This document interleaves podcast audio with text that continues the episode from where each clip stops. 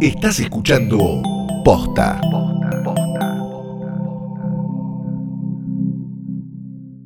Grabando. Ahora sí. Yeah, ahora yeah, yeah, yeah, yeah, yeah, yeah, yeah, yeah, yeah, yeah. Estoy muy fan del velorio ese eh, afroamericano, vamos a decir, por si esto queda en la intro, ¿no? Es eh, ganés, en realidad. No es eh, americano. Ah, no, está bien. Paremos. Paremos, o decimos negro, o no sé. Ay, Dios mío, no veo la hora de que vengan a sacarme estos con el velorio porque bailan.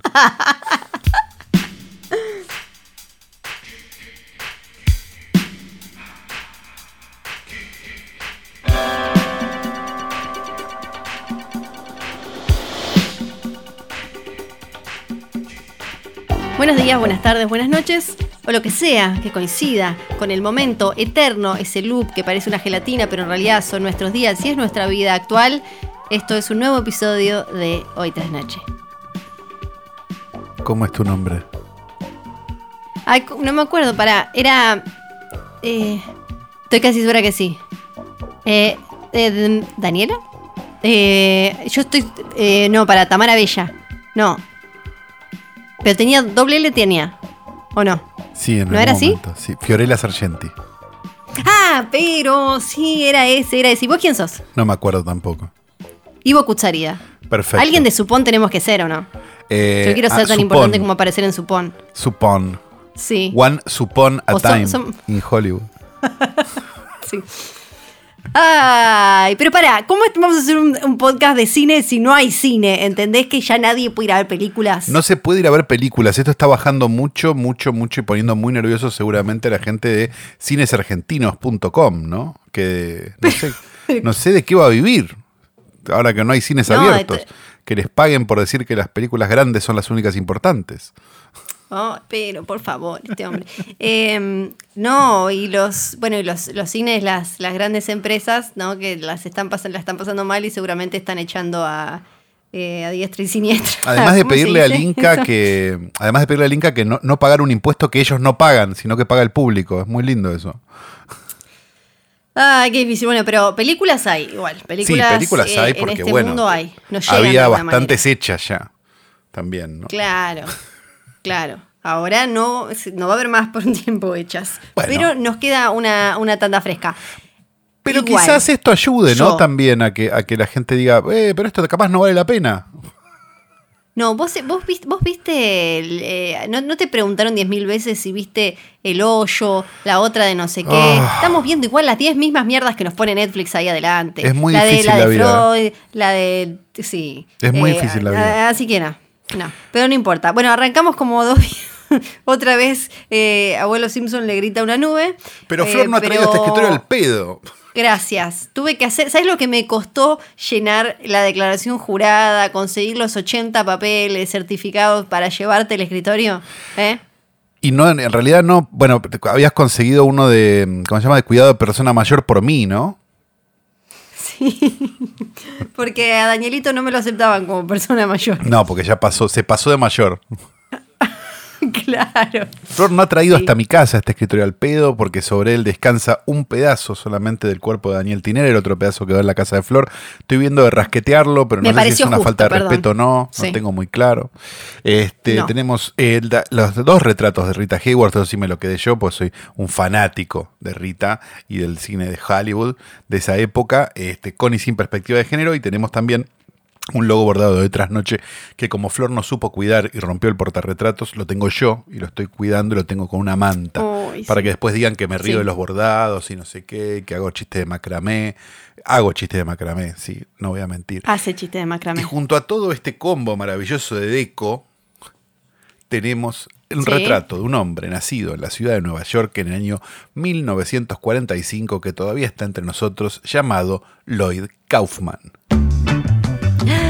Está entre nosotros Sí. y nació en una Nueva York, bueno, que igual también estaba complicada esa Nueva York, ¿no? Bueno, sí, no, no fue en Nueva York muy feliz y este, vos lo viste hace poco, al querido Lloyd Kaufman, ¿no? Sí, lo vi, lo vi, es verdad, claro, sí. Lloyd Kaufman es básicamente el dueño y productor y director de gran parte de las películas de un estudio que se llama Troma. Que aquellos que nunca lo vieron, eh, les podemos decir que son las películas del Vengador Tóxico y películas muy como de los 80 donde gente eh, vomita vómitos verdes y son medio más graciosas que otra cosa. Pero no vamos a hablar acá de la carrera de Lloyd Kaufman, digamos, como director, ni como productor, ni el Vengador Tóxico, sino que vamos a hablar de un libro que él hizo hace muchos años, que se llamaba Todo lo que sé del cine lo aprendí del Vengador Tóxico, que es un poco una autobiografía y es un poco un libro bastante divertido de leer, donde te explica los distintos rubros de la cinematografía este, a su modo, ¿no? Por ejemplo, te explica que este, efectos de sonido es como es cuando se pone un Boeing cuando unas tetas salen de un corpiño, ¿no? Esa es una explicación que hace sí, para explicar claro. el proceso cinematográfico. Y una de las cosas que cuenta es hablar de cuando él era estudiante de cine y estaba haciendo su primera película, su primer largometraje, una película bastante olvidada, que se llama eh, The Girl Who Returned, la chica que volvió, que es del año de fines de los 60, del año 69. Y cuenta una cosa muy linda, que es que él nunca se metió mucho con la falopa ni con nada, pero en esa época, viste, todo el mundo experimentaba y una vez tomó ácido y montó una secuencia de la película y cuando la vio se dio cuenta que no había mucha diferencia entre el resto de la película y la que había montado habiendo tomado De ácido. ácido, bien. Es por esta razón que el querido Lloyd Kaufman está hoy en nuestro portarretratos.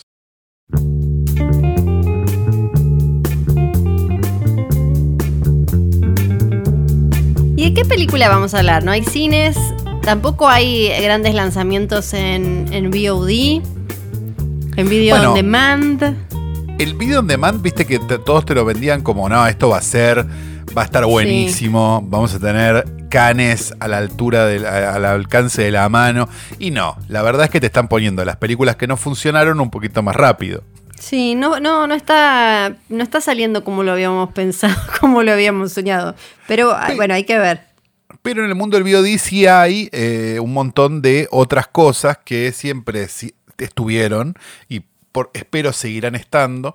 Y una de ellas es una película que tiene, como decíamos el- por privado con Flor, todos los tiqueos este, para hacer una película que nos va a gustar en hoy tras noche, ¿no? Es un director debutante que tiene algunos cortos antes. Este, tiene una protagonista femenina, que es algo que también busca- me parece que es bastante un staple de hoy tras Sí, noche, ¿no? es Eh, verdad, y que tampoco se entienda bien de, de qué la va, qué es que, viste, cuando no se puede meter exactamente con una etiquetita, mirás desde el, el- el afiche y decís esto para dónde ¿Esto va a ir. más- es? Claro, eso. esto qué género es mientras la estás mirando, y una serie de cosas, y un final que quizás algunos no entiendan.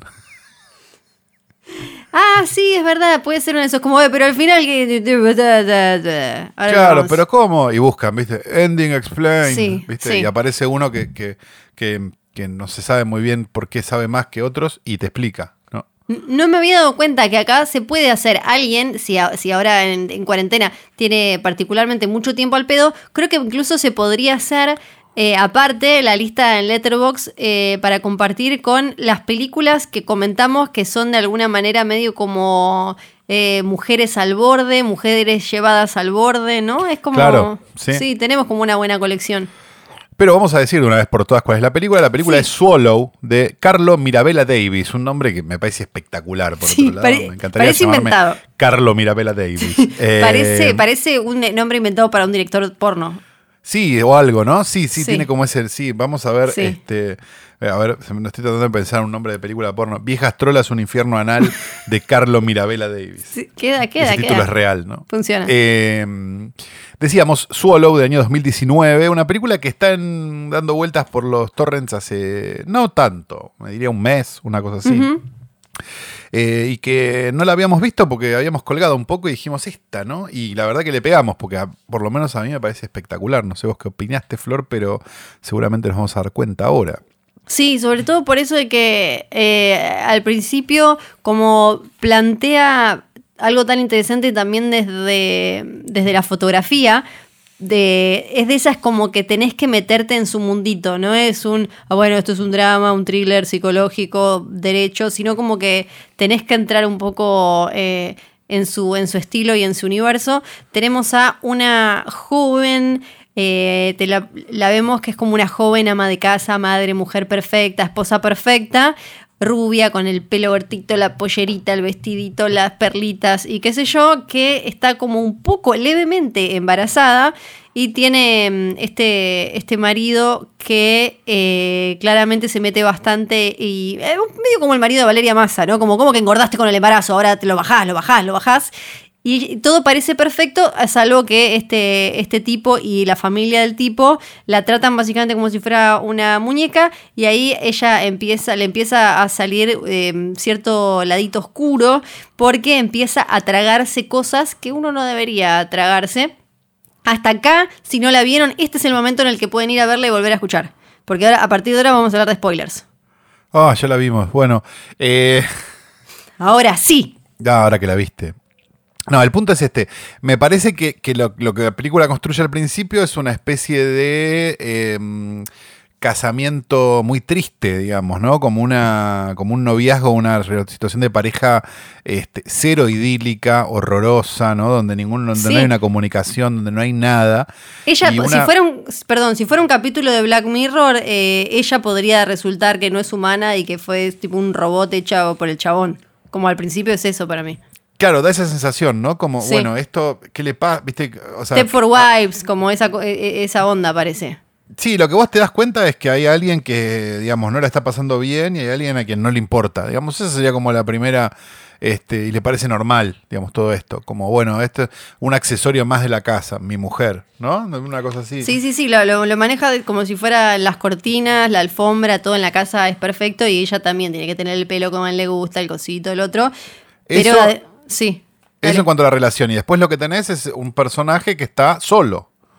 O sea, y que tiene mucho tiempo ocioso, donde piensa y donde la pasa mal. Digamos, es, el, digamos, el primer acto, te diría, bueno, con lo que quieran llamar de la película, es un poco eso. Es un poco el personaje que quizás en busca de una aventura o en busca de algo que la llene, empieza a hacer esto que, que hace.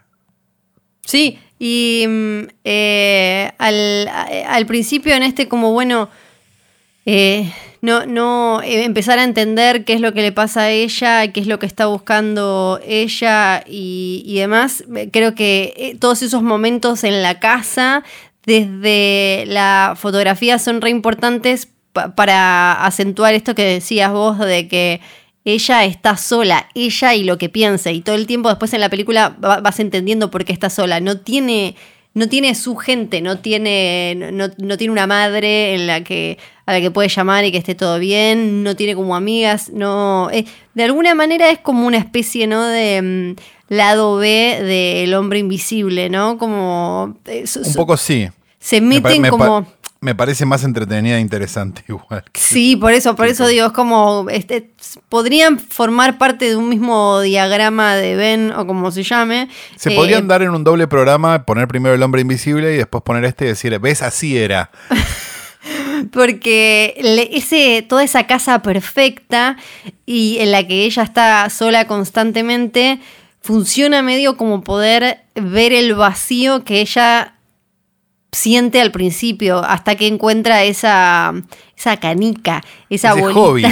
Ese sí, hasta que encuentra como eso que aparentemente le genera una fascinación casi religiosa y encuentra como ahí una, una verdad o algo real que no encontraba en el resto de su vida. Y, y, en esto activa en la familia una situación medio del bebé Rosmarí. ¿No? Sí, en la familia de él. Tiene algo medio de gaslighting la película, a pesar de que, bueno, ella lo está haciendo efectivamente eso. Este, tiene un poco esa cosa de me quieren volver loca, digamos, que es muy común y hay un montón de películas que hablan de esto también. Este, eso por un lado. Y por el otro, la noción esta que dijimos hace un minuto de, bueno, esta chica no tiene familia.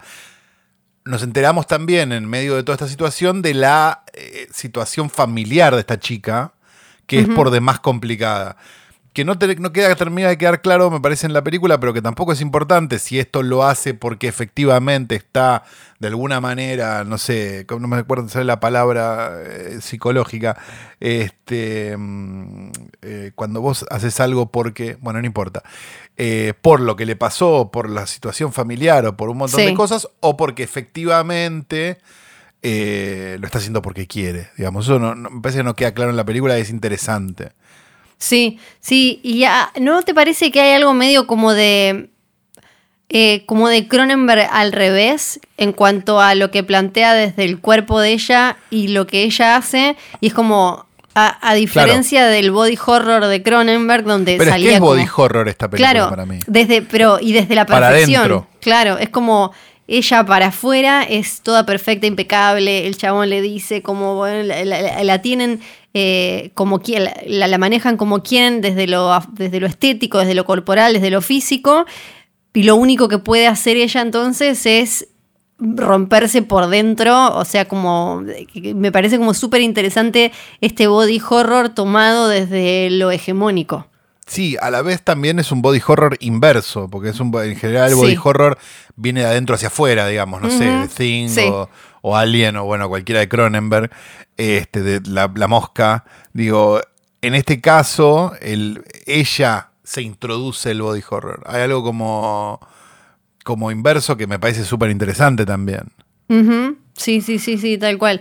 Y después creo que la, la película se llega a un momento, entendés como la bajada que es bastante lineal, pero la manera en la que presenta esa bajada y sobre todo la actuación de la piba, que yo la había visto pero no la tenía como protagonista ni nada, se llama Hayley Bennett, que la podés haber visto en The Hole de 2009, en Equalizer, Magnificent Seven en la de 2016, The Girl on the Train eh, y alguna cosa más. Mm, Me, me parece que ella maneja súper bien algo que podría haber expuesto a un montón de actrices al ridículo o a la cosa caricaturesca y y ella balancea creo muy bien esta supuesta perfección que ella mantiene con sus locuritas que después vamos entendiendo por qué. Sí, tal cual. Y tiene, tiene me parece, to- todos los elementos de, de una película de terror para los que quizás no les gustan las películas de terror también, ¿no? Y una película que termina siendo extraña o que termina puteando al que solo le gusta hashtag exorcismo. Sí. Por eso nosotros la vamos a celebrar. Sí. Sí. Y yo no, Sería sab- un poco eso. yo no sabía que le decían pica a esto, ¿viste? No, yo tampoco. Me enteré después. eh, busqué un poco. Bueno, porque, Sí. porque además tiene eso maravilloso que es que podés meterte Sí, en un en ese mundo espectacular. gente La pica es un tipo de fagia que consiste, según el Manual Diagnóstico y Estadístico de los Trastornos Mentales, en un trastorno de la inges- ingestión y de la conducta alimentaria. Es una variante de tipo alimentario. Es un deseo irresistible de comer o lamer sustancias no nutritivas y poco usuales como tierra, tiza, yeso, hielo, virutas y más. Y chisitos, en el caso de Flor. sí, bueno, puede ser. Se- un poco se parecen a tierra, pero es un naranja. paso antes. Los chisitos son un paso antes de esto. ¿eh? Un poquito, un poquito. Algo que, que- que también me gusta que hace la película eh, y que hace, como decíamos recién con lo del body horror, lo hace, pero un poco al revés, es que todo el tiempo estás pensando que va a ser, al principio de la película, que va a ser como esta, eh, a esta mujer le van a quebrar la psiquis, ¿no? Como, bueno, estamos viendo una película de, eh, Sí. como decía recién, mujer al borde, ella va a ir cayendo. sí. Claro, ella va a ir cayendo eh, hacia la locura. Y en realidad termina yendo hacia una libertad. O sea, ella termina como rompiendo lo que la ataba. No termina. O sea, entre los dos caminos. Ella termina solucionando su trauma y Sí. solucionando su vida al final de la película. Es muy interesante eso. Sí, sí, sí. Que con el final que eh, vos decís que quedó medio abierto, que puede ser que alguien No, lo yo digo que alguien puede llegar a preguntar. Si preguntaron eh, cómo era el final de la cordillera, probablemente pregunten por este final. Sí, Pero tiene esa complejidad, no es gran complejidad tampoco. sí. Es una película que va a gustar mucho a los eh, Salvemos a las dos vidas. Muchísimo le va a gustar. Es muy dos sí. vidas, es muy, Muy dos vidas, dos le va a encantar porque tenés Sí. la chica nacida de la violación, tenés la, todo, plan pan, Sí. el jugo no sé qué es, todo lo tenés. Todo está, es muy lindo. La van a ¿eh? pasar, la van a pasar súper bien. Y hasta con cómo La se podríamos mete. ver en doble programa con la verga esa que nos querían vender como que no era evangelista. ¿Cómo Ay, se llamaba? Sí, la de inesperado. Unplanned. Inesperado, esa. Inesperado. Que por suerte, bueno, no la vamos a tener acá por un rato. Ay, Jesús no quiso que se estrene. Tremen- difícil, muy difícil. Me no sé, no sé qué dirán, no me puse a chusmear a ver si algún, igual es una película chica que no creo que haya tantos think pieces, tantas notas analizándola de todos lados, pero eh, a, a ver qué dirá eh, un psicólogo o un especialista en, en ese tipo de síndrome postraumático con el tema de la relación entre su mamá y ella, ¿no? Que está como, no, no está demasiado explorada en la película, pero está lo justo, lo justamente explorada, me parece, ¿no? Sí, a, a ver, hay un punto donde vos, qué sé yo, a mí me pasa una cosa con las películas que es, si la película es buena a mí, digamos, si, si efectivamente el médico está agarrando bien el bisturí, tampoco me preocupa tanto. Me parece que son preguntas que te haces si la película es chota, ¿no? Ujú. O sea, nos, nos preguntamos por, por la. ¿Cómo se llama? Por las proporciones de Cats, porque Cats es una mierda. Si, si Cats hubiera sido buena, no te importarían las proporciones. No, claro, obvio, sí, sí. Sí, sí, sí. Ah, y por cierto, muchas gracias, creo que fue Maxi o alguien ya nos pasó, después lo vamos a compartir. Está el editadito, alguien le puso los sanos a los gatos, pero eso podemos hablar Ay, de- qué suerte, después. qué tranquilidad. Alguien le puso los sanos a los gatos, así que estaba todo bien. Pero la, la- la cuestión simbólica igual de la película, por más que, que, que- que- que pueda ser como algo plana, me gustó esto de, de que ella... eh, y con esta cosa eh, que no sé cómo se. no- eh, con este pica que tiene, o con esta, no sé bien cómo, cómo se dirá, que de, de que, de alguna manera la termina liberando de lo que ella tenía adentro y negaba, que es lo que le hicieron a su vieja y esta cosa de hacer que él diga, vos no sos como yo. Me parece que ahí hay como un montón de cosas muy interesantes, por lo menos desde lo cinematográfico. No tengo ni idea desde lo psicológico, si quizás no, bueno, es un horror o bla, bla, bla. Pero bueno, pero creo toda esa secuencia es muy interesante y es una secuencia que no esperábamos de ninguna manera, me parece. Sí, porque yo pensé Eh, hasta en un momento como que el tipo le iba a decir que la madre le había mentido y que en realidad no había sido una violación, pero todo lo que dice el tipo también como me... Pero esa secuencia es como, es como esas secuencias que vos decís, bueno, esto podría haber estado, podría no haber estado, no sé, siempre pienso en la, cuando hablo de eso, pienso en la, en la secuencia de la cita de Frances McDormand con el chino en Fargo, que es como, no tiene ningún sentido, pero, pero está ahí y queda bien.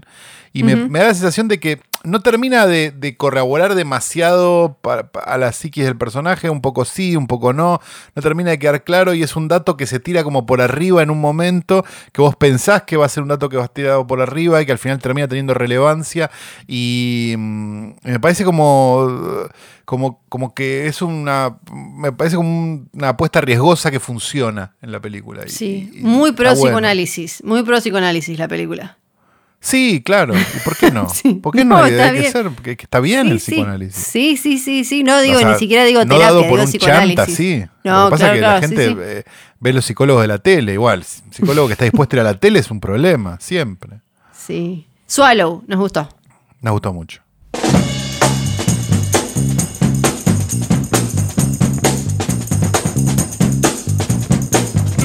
Informa sureño.com.ar. Sureño se escribe S-U-R-E-N-I-O.com.ar. Río Grande. Ayer en horas de la tarde se debió activar el protocolo de emergencia en un colectivo de transporte público de pasajeros cuando una persona ingresó como pasajero presentando síntomas de padecer una fiebre alta. Caso sospechoso en un colectivo de Río Grande es más famoso que Fiorella Sargenti. Ay, sí, la verdad es un momento muy triste para la isla porque Hay mucho COVID en la isla. eh, hay, un, hay como una guerra. Bueno, ahora que Río Grande también tiene, está, está más igualada la cosa, pero antes, que era solo Ushuaia, en Río Grande estaban como estos no pasan más, por acá no les queremos dar ni comida. Y Ahora, bueno, yo momentos, pregunto, momentos favoreció, sí. porque hay una cantidad anormal de casos en Ushuaia, hay como treinta y pico de casos Y es que- contra. ¿Es- ¿Esto Sí. favoreció a que hubiera cruceros y que fuera un cogedero Ushuaia? Exactamente, cruceros, el aeropuerto, para colmo algunos llegan en crucero, se van al avión, llegan en avión, se van en el crucero, o sea que to- Claro. toquetean todo. Claro, y todo. incluso Tierra del Fuego, que ahí también hay otra gente que, que- que de alguna manera podemos decir son fueguinos y ya son más famosos que yo, hubo gente que se fue de, de Tierra del Fuego a otras provincias, o sea que eh, Tierra del Fuego exportó COVID-19. O sea, hay gente en Chaco y creo que en Santa Fe que se contagió en Tierra del Fuego y la llevó a su provincia. Pa, parara, pa, pa, pararararara. Bueno, pero no estoy para hablar de eso. No, no estás aquí para hablar de esto, estás para hablar de los caprichos de Flor, ¿verdad? Claro, y venimos con esta saga del Chateau Marmont, este hotel, Oh. sí, de Los no sé qué Ángeles. espero en- más, que termine la cuarentena o la saga de Chateau Marmont. Basta, a mí me encanta. Y les prometí que iba a hablar de la muerte de John Belushi. El único muerto real eh, dentro de ese hotel, porque después el otro fue como un chabón que se estroló afuera, así que no cuenta. Y era Pero Chris Farley no murió ahí. así. No, Chris Farley murió en un basurero, no sé, vos buscalo mientras yo. Chris Farley llegó tarde a todo. Ahora vamos a hablar un par de cosas de John Belushi. Chris Farley siempre llegó después. Se murió de lo mismo después, como en el 93. O sea, Ah, no, murió en Chicago, no, nada que ver. nada que Sí, ver. bueno, eh, Belushi es de Chicago, o sea, eh, eh, Farley Todas llegó tarde a todo. conexiones. Todas conexiones. ¿Quién es John Belushi? Para los que no tengan la menor idea, miembro original de El hermano de Night James Live. Belushi. Exacto, de- de- el conocidísimo, el querido eh, Jim o James Belushi. Se, se hicieron conocidos en su Chicago natal con eh, Dan Aykroyd y otros que hacían humor. De ahí lo, eh, se lo recomendaron a Lord Michaels, el creador, el productor de Saturday Night Live, y se terminó haciendo súper conocido en, en ese programa. Hacía de Beethoven, hacía de, Kissinger y un montón de personajes eh, muy populares. Después protagoniza la película Colegio de Animales, Animal House, de National Lampoon, que era una revista de humor de la época y hace de Bluto. Y eh, eso me parece que un poco marca su carrera porque le deja una vara eh, muy alta y después es difícil eh, muchas veces estar a la altura de eso, sobre todo para un comediante que sabemos que tiene la psiquis como algo medio, ¿eh? ¿No? Medio como inestable, medio así como... Un poquito, sí, un poquito. Entonces, si no, si no se le ríen tanto y demás, eh, porque él no siempre, algo que hay que recordar es que si bien él era muy talentoso, no sé, lo escuchás a Dan Aykroyd y te dice, era el más talentoso de todos, era súper gracioso, era qué sé yo, pero cuando ves, por ejemplo, la taquilla de sus películas, no la rompía tanto. No la rompía tanto y eso tiene que ver con eh, su muerte. Tenía una banda. Claro, eh, aparte de haberla pegado medio de joven y después no tratar de pegarla de grande, es como el alego te lo hace mierda, ¿no? Y, y además esta cosa me, que, que si bien un montón que salieron de Saturday Night Live pudieron mantener una carrera como Eddie Murphy de, de- de- de estrellas de cine, Dan Aykroyd estaba como segundón después, o sea, tuvieron su momentín y después de segundón, no todos Pero los que la pegaron, perdón, perdón que me meta, Sí. pero los que la pegaron de Saturday Night Live no son más los de mediados de los 80 que los de los, de los fines de Sí, los 70. y, y después más Salvo todavía. Chevy Chase, capaz Chevy Chase es el que mejor le fue de esa época. Y después más todavía, o sea, los que, los que estuvieron a principios de 2000, 2000 y algo, todavía son, Claro. no sé, Will Ferrell y demás, eh, tuvieron quizás como carreras más estables. La de John Belushi hizo en 1941. De Spielberg, Bruce Blues Brothers, tenía él eh, una, una banda, Neighbors, que no le fue muy bien. Neighbors Y ahí- es bárbara igual. es un Sí, pero no, no fue un hitazo. Imagínate como un chabón que eh, piensa que todo va a ser Animal House, eh, un- una, una película que dejó frases, dejó disfraces. Imagínate al chabón caminando por las calles de Nueva York y yo y todos diciéndole qué es lo que gritaba, no me acuerdo, con la guerra de comida, no me acuerdo qué Ah, es lo que sí, no me acuerdo de las frases. No, no- no tengo tan vista Animal House como para recordarlo. Era como un, eh, un mega hit. Eh, al resto de, de sus películas, quizás, por ejemplo, a- algunas las re recordamos ahora, pero no fueron el exitazo que se esperaba, sobre todo Neighbors y un par de comedias románticas que hizo por ahí. Entonces él ya estaba, ya estaba sumido en la drogadicción, Oh, hundido en la drogadicción. Eh, Lord Michaels droga. todo el tiempo lo echaba y lo traía de vuelta porque era como uno de los más populares, lo echaba, lo traía de vuelta. Iba a ser Cazafantasmas, eh, eh, Pegajoso es que se llama, sí, ahora justo se me borró, Pegajoso, el fantasma verde de Cazafantasmas, está inspirado en él porque como él nunca llegó a trabajar en la película, eh, querían homenajearlo de alguna manera porque obviamente él no llegó a protagonizarla. Entonces, en el medio de todo este como, uy, ya no te quiero como volver a ese, a ese- éxito de antes y no, no llego y bla, bla, bla, se va a instalar, él estaba casado, pero se va a instalar para trabajar en un guion de una nueva comedia en el Chateau Marmont. Y termina muriendo la noche del 28 de febrero de 1982 cuando tenía 33 años, estaba pálido, estaba desgarbado, estaba sucio, estaba desgastado, roto, roto, roto, parecía... Hasta acá es Flor en cuarentena. sí, era, está, está- ¿sabes qué? Sí, ¿sabes qué? O sea, vos sabés que sí. Él estaba ahí porque quería acomodar de alguna manera su carrera, le había ido mal con otra película que se llamaba Continental Divide y con Neighbors, que habían sido fracasos, entonces se encierra en el bungalow 3 del Chateau Marmont, supuestamente a escribir el guion de su próxima comedia. Iba a ser, se iba a llamar Noble Rot. Iba a ser sobre una comedia medio romántica sobre los comienzos de la industria del vino en California. No le salía, estaba trabado, trabado. Y Paramount, que ya veía como, uh, este no nos está haciendo tanta guita, lo quería poner a hacer lo que les había dado plata. Querían que hiciera otra película de National Lampoon, una comedia basada en The Joy of Sex que se terminó haciendo, pero que yo sepa pasó sin pena ni gloria, no la vi. Eh, entonces ¿No le habían ofrecido la del, la del, también la del esquimal que mató a todos? Sí, ¿No es el sí, primero? sí, sí, Claro. sí, tenía, él tenía varias en, eh, tenía varias en carpeta, varios ofrecimientos, pero eh, Paramount lo quería poner en ese momento a hacer esa. Y él decía, no, no, tengo este guion muy clásica, no, yo de- de- dame un rato que te termino este guion, va a estar buenísimo, pero no le salía. Los que trabajaban en ese momento en el Chateau Marmont y atendían este bungalow 3 dicen que tenía como una, eh, una atención muy limitada cuando te lo cruzabas, quizás cuando le iban a llevar la comida y demás. eh, Trataba mejor a los negros en principio, no como Sí, Howard Hawks. Como Howard Hughes. Sí, sí, por lo menos sí. Hab- eh, no, hablaba al- alguna que otra incoherencia, estaba sucio, así que asumimos que estaba cagado y meado. A mí me dicen, Bueno, está sucio, dejado, está cagado Hasta y acá meado. es Flor. Hasta acá sigue siendo Flor. No, no podemos echarle la culpa de nada al señor todavía. El día anterior de su muerte, eh, va a ver a su manager, Bernie Brillstein, y le va a pedir guita.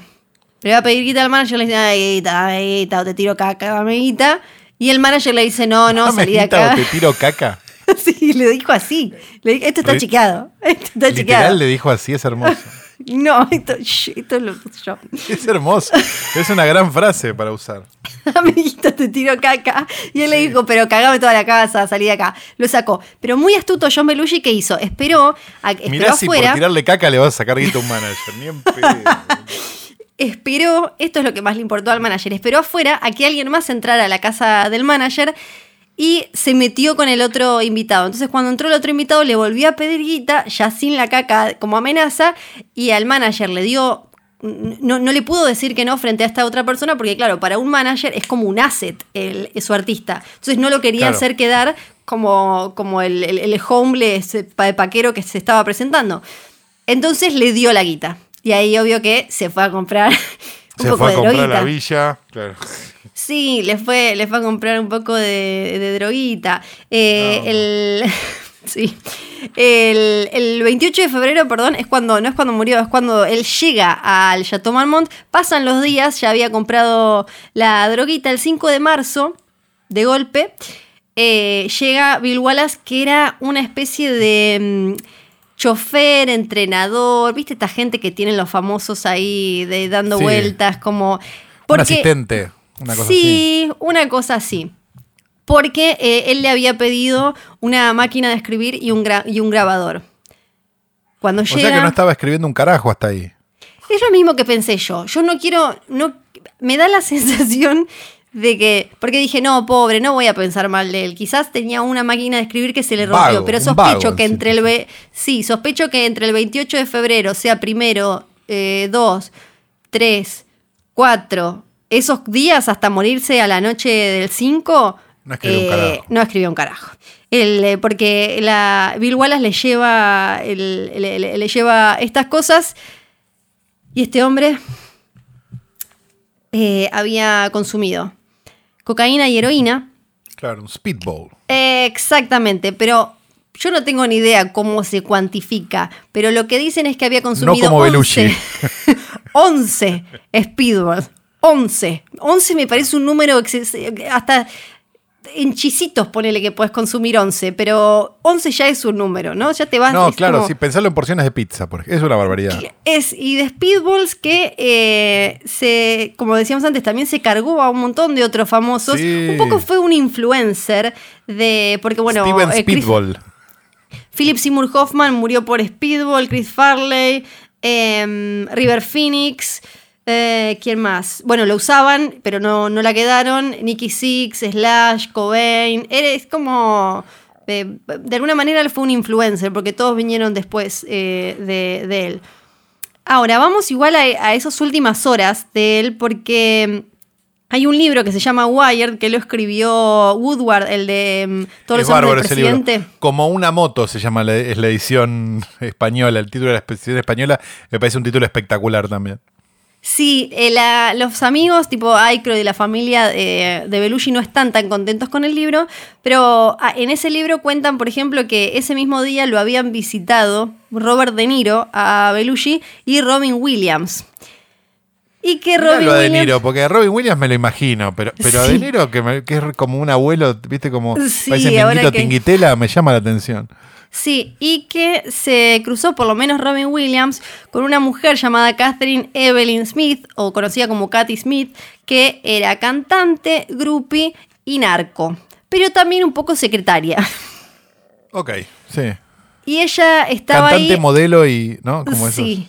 Y parece que la- Robin Williams dijo como, che, no me cabe esta mina, eh, es una low life, que no sé cómo lo podríamos traducir, ¿no? Como eh, low life. ¿Cómo, No es cómo como dirías nosotros los actores. Claro, es como. Esta minita es como algo inferior. Eh, ella. Es eh, peligrosa, sería, sería. Algo se usa así. para, más para peligro, me parece que para que para diferencias eh, más sociales. bueno, a Robin te va a Williams. meter en un quilombo, digamos. Sí, a Robin Williams Mala no junta, le gustó. ahí está, mala Ahí junta. está, mala junta. Le dijo, no me gusta esta mujer, mala junta, qué sé yo, y no tuvieron mejor idea igual que dejarlo a Belushi con esta mujer. Entonces el 5 de marzo O sea, se termina. fueron ellos, básicamente. Se fue Robin Se Williams. fueron. Dijo, no, yo acá Sí, no quiero estar. Dijo, ah, yo te me Lo dejo a voy. este que se esta- muera, me chupa un huevo. Exacto. Bueno, Así investigan yo la puedo muerte. ser gracioso después. Sí, investigan la muerte de Belushi y dicen esto fue por eh, mezcla de drogas, por cocaína y heroína, listo, chau, qué sé yo. ¿Qué pasó? Meses después, en junio, la revista National Enquirer o un diario, nunca me acuerdo bien si es como Es una un revista diario un diario. Es un diario, ¿no? Gracias. Sí, es un, es un, un crónica. Eso, le pagan, le pagan unos dineros a esta mujer para que dé una nota a ella y cuente sobre las últimas horas de vida de John Belushi. Y ella dijo, ah, me diste unas platitas. Bueno, les dio el título, Maté a Belushi. No quería, pero lo maté. Yo fui no solo la que eh, le, le dio esta droguita, sino que se la inyecté, o sea que lo había matado. Juicio, se, después, bueno, se escapó un rato, tuvo 15, estuvo 15 meses adentro. Después, si quieren chusmear la vida, eh, chusmela. ¿no? Ella en un momento le vendía. Sí, sí, se metió sola en esa. Eh, le vendía a eh, varios de los Stones, a Keith Richards y no me acuerdo si Ron Wood y a otros famosos más. Así Le que gustaba se más la cámara que a Miley, ¿no? Me, me- me da la sensación para salir vos a contarle. No sé qué habrá hecho, no sé qué habrá hecho con esa guita, pero, pero bueno, me parece espectacular. Pero no, no vale que, que- que estar en cana nunca, ninguna guita. No, no, no, claro. Lo loco es que para volver al Chateau Marmont, en ese momento el dueño que, que había adquirido el hotel lo estaba por tirar abajo porque no, no estaba en un gran momento eh, a principios de los 80, pero con la muerte de John Belushi volvió a estar ahí adelante como eh, décadas atrás, se volvió a convertir en un lugar súper canchero porque la gente iba y decía... Quiero el bungalow 3, quiero el bungalow en el que murió John Belushi. Como por ejemplo Vamos a la- tomar la de Belushi, ¿no? bueno, eh, como eso hizo Rick James, que estuvo. estuvo Amo a Rick James. Rick Amo James Rick estuvo James. mucho tiempo ahí con Linda Blair cuando salían. Que después cortaron porque ella se hizo un aborto sin hablar con él, sin avisarle. Y tuvieron ahí un amorío eh, en, en el Rick Bungalow James 3. Es probablemente la figura más siniestra que ha dado el mundo del espectáculo y no, nadie se está dando cuenta. Bueno, eh, pero él quería tener ese hijo con Linda Blair. Linda Blair dijo: Yo esto no lo tengo ni en pedo. Y No, también. aparte sale como Rick James, imagínate, boludo. Y también eh, Basquiat había pedido el 3 y si no me acuerdo mal, él también eh, murió por consumir las mismas drogas. Cierro este Caprichos de Flor con una historia. Sí. Ah, perdón. No, no, no, dale. Cerralo. Decime, después, tengo una, después tengo una tontería. No, dale, dale. En un momento, eh, John Belushi había eh, formado parte de, una emisión del Weekend Update de Saturday Night Live, donde se había dragueado, se había disfrazado de Elizabeth Taylor, porque en ese momento se hablaba mucho de que ella había subido de peso y decían que se había ahogado con un pedazo de pollo. Entonces él había hecho ahí como de, de Elizabeth Taylor ahogándose con un pedazo de pollo. Seis años después de la muerte de John Belushi, estoy hablando de 1988, sale un libro de Elizabeth Taylor y Elizabeth Taylor, que era mayor que Belushi y que estaba viva, no como Belushi, escribe, qué triste que un hombre que se esforzó tanto por satirizar mis excesos fuera y se muriera por los propios. Fin. Una reina. Sí, lo más- aparte, seis años después de la muerte, estaba tipo Con la recaliente. vena, estaba con la Yo se la hago caber. Sí. La, la duda que me genera siempre estas situaciones, y capaz es un buen momento para charlarlo con Belushi, es qué hubiera pasado si quedaba vivo. Sí, O sea, para mí, ¿Qué, sí. qué hubiera sido la carrera de Belushi efectivamente? Yo tengo una teoría boba, pero me causa más gracia que lo que lo creo, pero igualmente la voy a poner, que es, si Cobain no se hubiera corcheado, hoy tendría un reality en MTV, ¿no? Como diciendo, ¿y cuánto me gastaste de tarjeta, Courtney? Me imagino como una cosa así muy triste. Sí. Eh, y me da la sensación de que, de que Belushi hoy sería Aykroyd si no se hubiera muerto.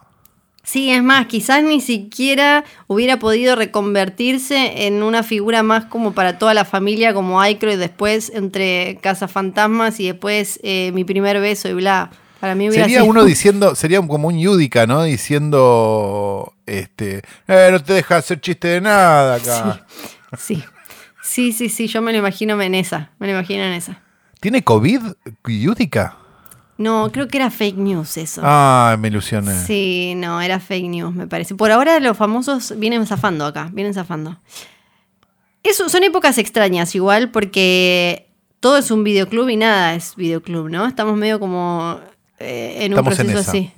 Sí. Pero mm, yo siento igual que de alguna manera, aunque sea em, eh, astral o no sé, en algún plano, llega cierto hedor a mis narinas, así que me imagino. es que no te menos bañaste, hija de puta. que tengo el espíritu de Belushi. Así que yo siento que en algún lado de este mundo se abrieron las puertas del videoclub del Tío Calu. ¡eh! Bienvenidos a mi videoclub. ¿Qué tal? ¿Cómo están? Les voy a recomendar una película del año 1972. Oh, pero es muy viejo, ¿eh? Eso todo Para que viejo. te agregue un bonus. Y es francesa. Pero para colmo hablan en otro idioma. Y es de un director que recomiendo mucho para los que crean que el cine francés es todo como las películas que nos hicieron creer la crítica especializada que eran, porque es un enorme director que tiene bastantes pocas películas, así que sería bastante simple este, abarcar su filmografía. Tiene solamente 14 películas, se llama Jean-Pierre Melville y este, murió en 1973, justo después de filmar esta, su última película, a los 55 años. Em, la película se llama Un flic en francés, pero eh, se llama en español Historia de un policía. Y básicamente cuenta la historia de un equipo, digamos, de atracos de, ro- de ro- que roba bancos que eh, hacen un primer eh, atraco que sale bien, pero más o menos bien, o sea, se complica un poco, y planean un segundo atraco mientras un policía que sale en Delon empieza a investigarlos y a tratar de encontrarle la vuelta. Si te gustan los policiales y te gustan las películas, eh, digamos, de, de crimen o, la- el cine negro, por llamarlo de alguna manera, te vas a encontrar con algo mágico, con unos colores increíbles, con, un- con unos encuadres que no se pueden entender y con un montón de cosas de un director que quizás no esté tanto de- en, en la palestra siempre cuando se nombra a los franceses y debería estarlo porque es una maravilla. La película es Un flic o Historia de un policía de Jean-Pierre Melville y deberías verla ahora mismo. Ya, ya, ya, ya, ya, ya. Sí. Ya la vi. No, Flor, la viste en Fast Forward de vuelta.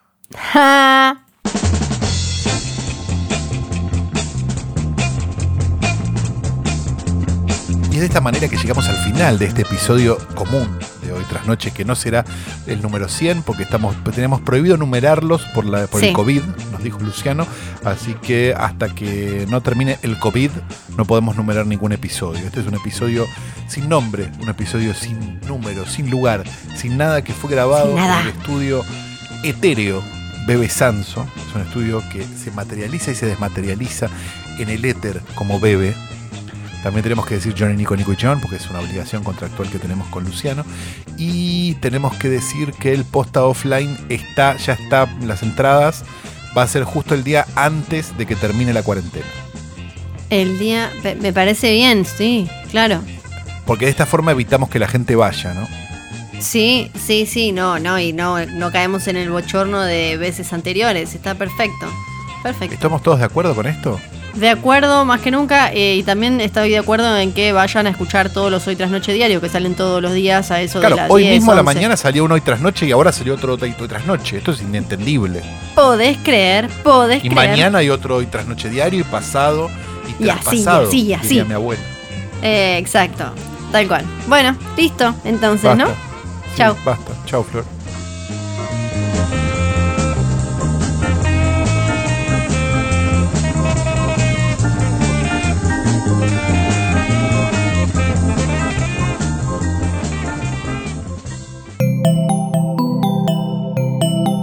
Estás escuchando Posta.